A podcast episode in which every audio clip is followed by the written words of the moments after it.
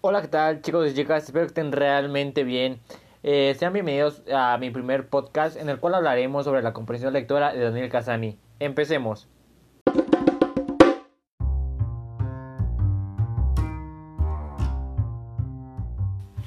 Leer es comprender. Bueno, la alfabetización es la puerta de entrada a la cultura estricta y a todo lo que esa comporta, una cierta e importante socialización, eh, conocimientos e información de todo tipo, etc. La lectura es un instrumento potentísimo de aprendizaje. Leyendo libros, periódicos o papeles podemos aprender cualquiera de las disciplinas del saber, del saber humano pero además la adquisición del código escrito implica el desarrollo de capacidades cognitivas superiores, la reflexión, el espíritu crítico, la conciencia, etc. Quien aprende a leer eficientemente y lo hace con constancia desarrolla en parte eh, su pensamiento. Por eso, en definitiva, la lectura se convierte en un aprendizaje trascendental para la escolarización y para el crecimiento intelectual de la persona. En primer lugar, la concepción de la lectura eh, que subconscientemente ha transmitido la escuela tradicionalmente es limitadísima, de una forma explícita. Nos ha construido en, las microhabilidades más superficiales y primarias, que son las que ha considerado importantes, es decir, discriminar la forma de las letras, establecer la correspondencia entre sonidos, y gráficas, leer palabra por palabra, pronunciar las palabras correctamente, entender todas las palabras de cada texto, etc. En cambio, los lectores hemos tenido que, pues, que espabilarnos por nuestra cuenta con las destrezas superiores, ser conscientes de los objetivos de la lectura, eh, saber leer a velocidad adecuada, comprender el texto a diversos niveles, inferir significados desconocidos, entre más cosas. De una forma implícita, también se nos ha hecho entender lo que supuestamente es una buena lectura y lo que se cree que no lo es. En tercer lugar, los niños empiezan a descifrar las letras en el parvulario y consolidan el, código escrito durante los primeros años de primaria. Se espera que al final de esa etapa lean con cierta autonomía y fluidez. En las restantes áreas del currículum de los alumnos practican la lectura para adquirir otros conocimientos, pero no la practican específicamente para incrementar sus capacidades. Leer es comprender un texto, leamos como leamos, deprisa o despacio, a trompicones, siempre en el mismo ritmo, en silencio o en voz alta eh, lo que importa aquí es interpretar lo que vinculan las letras impresas, construir un significado nuevo en nuestra mente a partir de esos signos. Esto es lo que significa, pues básicamente, leer.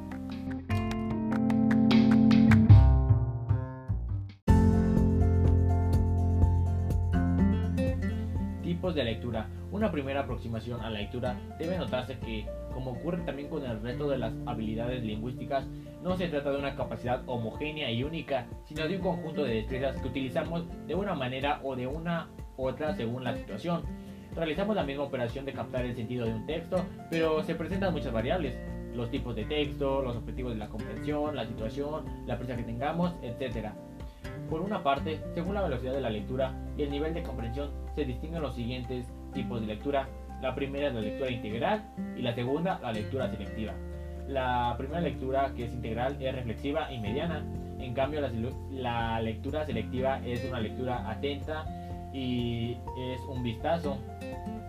Entre las lecturas integrales en las que se lee todo el texto, la reflexiva es la más lenta porque implica una comprensión exhaustiva del texto. Tiene una velocidad inferior a 200 palabras por minuto y alcanza hasta el 80% de comprensión. Eh, leemos reflexivamente cuando estudiamos, cuando releemos un texto que hemos escrito para revisarlo, etc. En cambio, la lectura mediana alcanza una comprensión del 50 hasta el 70% del texto y una velocidad de 250 a 300 palabras por minuto. Leemos así, por ejemplo, en la literatura o una noticia del periódico.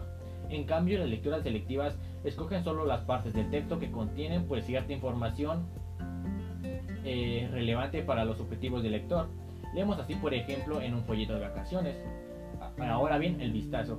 Pues este sirve para, para formarse una idea primaria eh, ideal o global que permite pues, dirigir la atención hacia una parte del texto.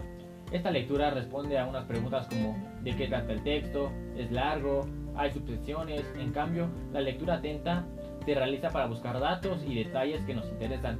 Responde a las preguntas como de cuántos años tiene la víctima, por qué sucedió esto, cuál es la definición de X y todo eso.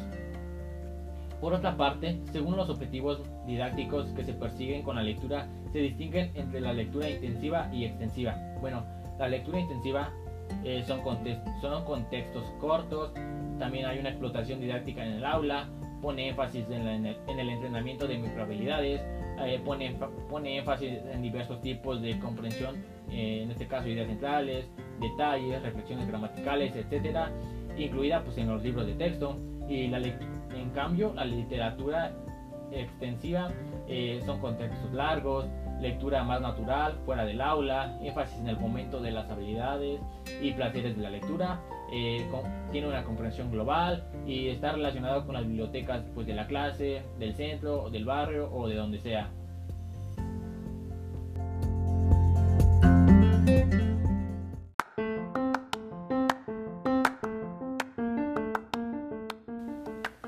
Perfil de un buen lector. El buen lector, por una parte, controla su proceso de lectura y sabe adaptar las estrategias de lectura a las necesidades de las situaciones y a sus objetivos en relación al texto. El buen lector, por lo tanto, no lee cualquier texto de cabo a rabo intentando entender todas las palabras, sino que aplica los distintos modos de lectura antes mencionados según los objetivos y necesidades. Por otra parte, si leer es comprender, como antes hemos mencionado, el buen lector será aquel que comprenda el texto, en sentido, Combler y Camps resume en, esquemas las diferencias entre lector experto y aprendices en lo que respecta a la comprensión. Por una parte son los lectores que entienden el texto. Estos resumen el texto de forma jerarquizada, destacan las ideas más importantes y distinguen las relaciones existentes entre la información del texto. Además, sintetizan la información, saben utilizar palabras o componer frases que engloban y hacen abstracciones a partir de expresiones y conceptos más detallados del texto. Además, seleccionan la información según su importancia en el texto y entienden cómo ha sido valorada por el emisor. A pesar de que ellos mismos pueden interesarse una selección diferente. Lector con déficit de comprensión. Ahora este es el lector que se podría llamar aprendiz. Estos acumulan la información en forma de lista, suprimen lo que les parece redundante, copian el resto sin una guía determinada, además seleccionan palabras influidos por la situación de la información en el texto o según su interés subjetivo. Los lectores expertos, por tanto, comprenden el texto con más profundidad, identifican la relevancia relativa de cada información, la integran en estructuras textuales y jerárquicas, distinguen, entre lo que es importante para el autor y lo, que lo es para ellos mismos, etcétera, y otras cosas. En cambio, los aprendices son incapaces de realizar todas estas tareas y procesan la información de forma lineal y plana, fijándose en los detalles y en los aspectos más superficiales.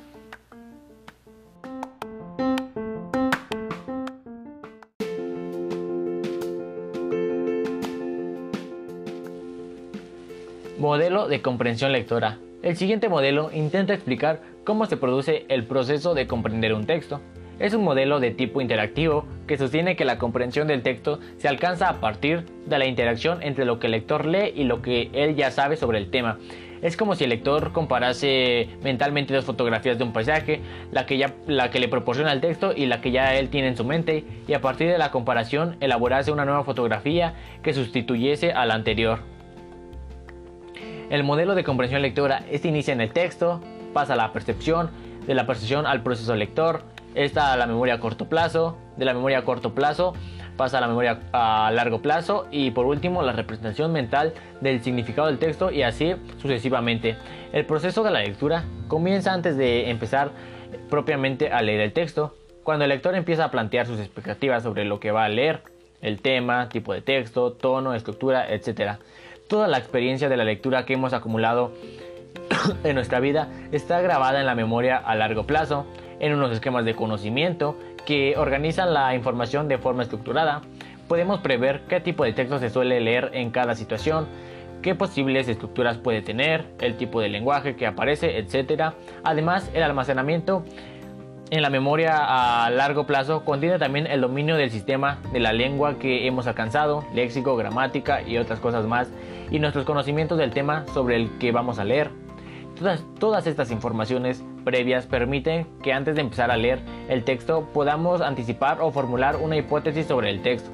También antes de empezar a leer eh, fijamos unos objetivos de lectura relacionados con la situación comunicativa, como qué información buscamos, qué datos, cuánto tiempo tenemos que leer el texto, otros objetivos también determinados cuando leemos son si solamente hace falta una idea global o un dato específico, si hay que ir deprisa o despacio, etc. Cuando empezamos a percibir, a percibir el texto, el ojo explora la línea mediante fijaciones sucesivas. En cada fijación captamos eh, unas cuantas palabras a la vez y, entendemos a, y tendemos a concentrarnos en unidades superiores. Además, no nos fijamos indiscriminadamente en todas las palabras de, de todas las palabras, sino que utilizamos las habilidades de la lectura rápida y la lectura lenta para elegir lo que más nos interesa del texto. Ya con las primeras pues, percepciones que obtenemos, empezamos a verificar la hipótesis de significado que habíamos formulado antes de empezar a leer. Con la información obtenida la confirmamos precisamente o rectificamos. El proceso de formular y verificar hipótesis es la esencia de la comprensión, es la interacción entre lo que ya sabemos y la nueva información que extraemos. Eh, dentro de la formulación de hipótesis se distinguen varias microhabilidades como la anticipación, la predicción, la inferencia. Eh, en el documento donde se sugiere ejercicios hay un apartado dedicado a trabajar específicamente en, estas microhabilidades. Además, el proceso de formulación de hipótesis afecta a todos los, niveles, a todos los niveles de la lectura, la estructura, la estructura de la sintáctica de la frase nos hace prever qué palabras vendrán a continuación. Las primeras ideas de un párrafo nos permiten formular hipótesis sobre las ideas que vendrán a continuación. La memoria a corto plazo nos permite estar recordar algo durante un breve tiempo y nos permite así procesar la información. Por ejemplo, eh, en una frase larga, con subordinadas intercaladas, debemos retener el sujeto que ha aparecido al principio hasta llegar al verbo principal una tesis inicial eh, no tendría sentido total hasta que comprendamos algunos de los argumentos que se dan a continuación para sustentarla o también debemos pues recordar un elemento determinado para poder interpretar un pronombre o una anáfora, anáfora posterior. Cuando leemos eh, con la memoria a corto plazo, recordamos solo lo que nos interesa en, el, en ese momento para seguir leyendo. Cuando entendemos una frase o una idea del texto, la retenemos en la memoria eh, a corto plazo durante unos segundos hasta que no podemos hasta que podemos pues relacionarla con otra idea que forman un, un concepto más general qué es lo que qué es lo que pasamos a retener nuevamente a la memoria a corto plazo durante unos segundos hasta que la podemos pues integrar a una idea superior y así sucesivamente pues hasta que podamos entender el sentido global del texto. Este complejo proceso interactivo de lectura finaliza cuando el lector se forma una representación mental del texto según los objetivos que pues ya se había planeado al principio.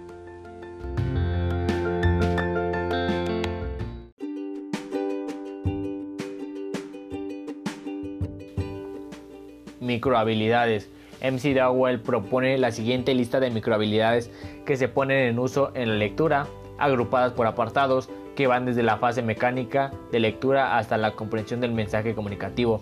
Estas se dividen en cuatro fases. La primera, el sistema de escribir. Este es reconocer y distinguir las diferentes letras del alfabeto, pronunciar las letras del alfabeto, saber cómo se ordenan las letras, eh, saber cómo se pronuncian las letras escritas y poder descifrar la escritura hecha a mano. La segunda es palabras y frases. Esta es reconocer palabras y frases y recordar su significado con rapidez. Reconocer que una palabra nueva tiene relación con una palabra conocida. Eh, reconocer la relación entre diversas formas de la misma palabra. Eh, utilizar el contexto para dar significado a una palabra nueva elegir el significado correcto de una palabra según el contexto, saber, saber elegir en un diccionario la acepción correcta de una palabra en un contexto determinado, saber pasar por alto palabras nuevas que no son importantes para entender un texto. El tercero es gramática y sintaxis. saber, esta es saber controlar la gramática de, de las distintas partes de la de la frase, identificar el sujeto, el predicado y el resto de categorías de elaboración, además de identificar las referencias de, los, de las anáforas y, y de los deitísicos, reconocer la relación semántica entre las diferentes partes de la frase. Y por último, el texto y comunicación, el mensaje. Aquí es leer en voz alta, entender el mensaje global, saber buscar, encontrar información específica, eh, discriminar las ideas importantes de las secundarias eh, irrelevantes, eh, comprender el texto con todos sus detalles, traducir determinadas expresiones a otras lenguas, derivar el texto en sintagmas o partes significativas, saber leer a una velocidad adecuada al objetivo del lector y a la facilidad o una dificultad del texto, poder seguir la organización de un texto o de un libro, identificar la idea o ideas principales, eh, saber leer entre líneas, es decir, comprender ideas no formuladas eh, explícitamente, además eh, a las que podríamos añadir, no sé, inferir un contexto no explícito, pues basándose en las experiencias o conocimientos previos, inferir vínculos y conexiones entre acontecimientos, ideas, etcétera, deducir causas y efectos, encontrar relaciones tales como idea principal, idea secundaria, información nueva, información dada, generalizaciones y simplificaciones, además también de distinguir entre el significado literal e implícito eh, y descubrir referencias culturales específicas e, e interpretarlas en un contexto de esquemas culturales previos que sean apropiados.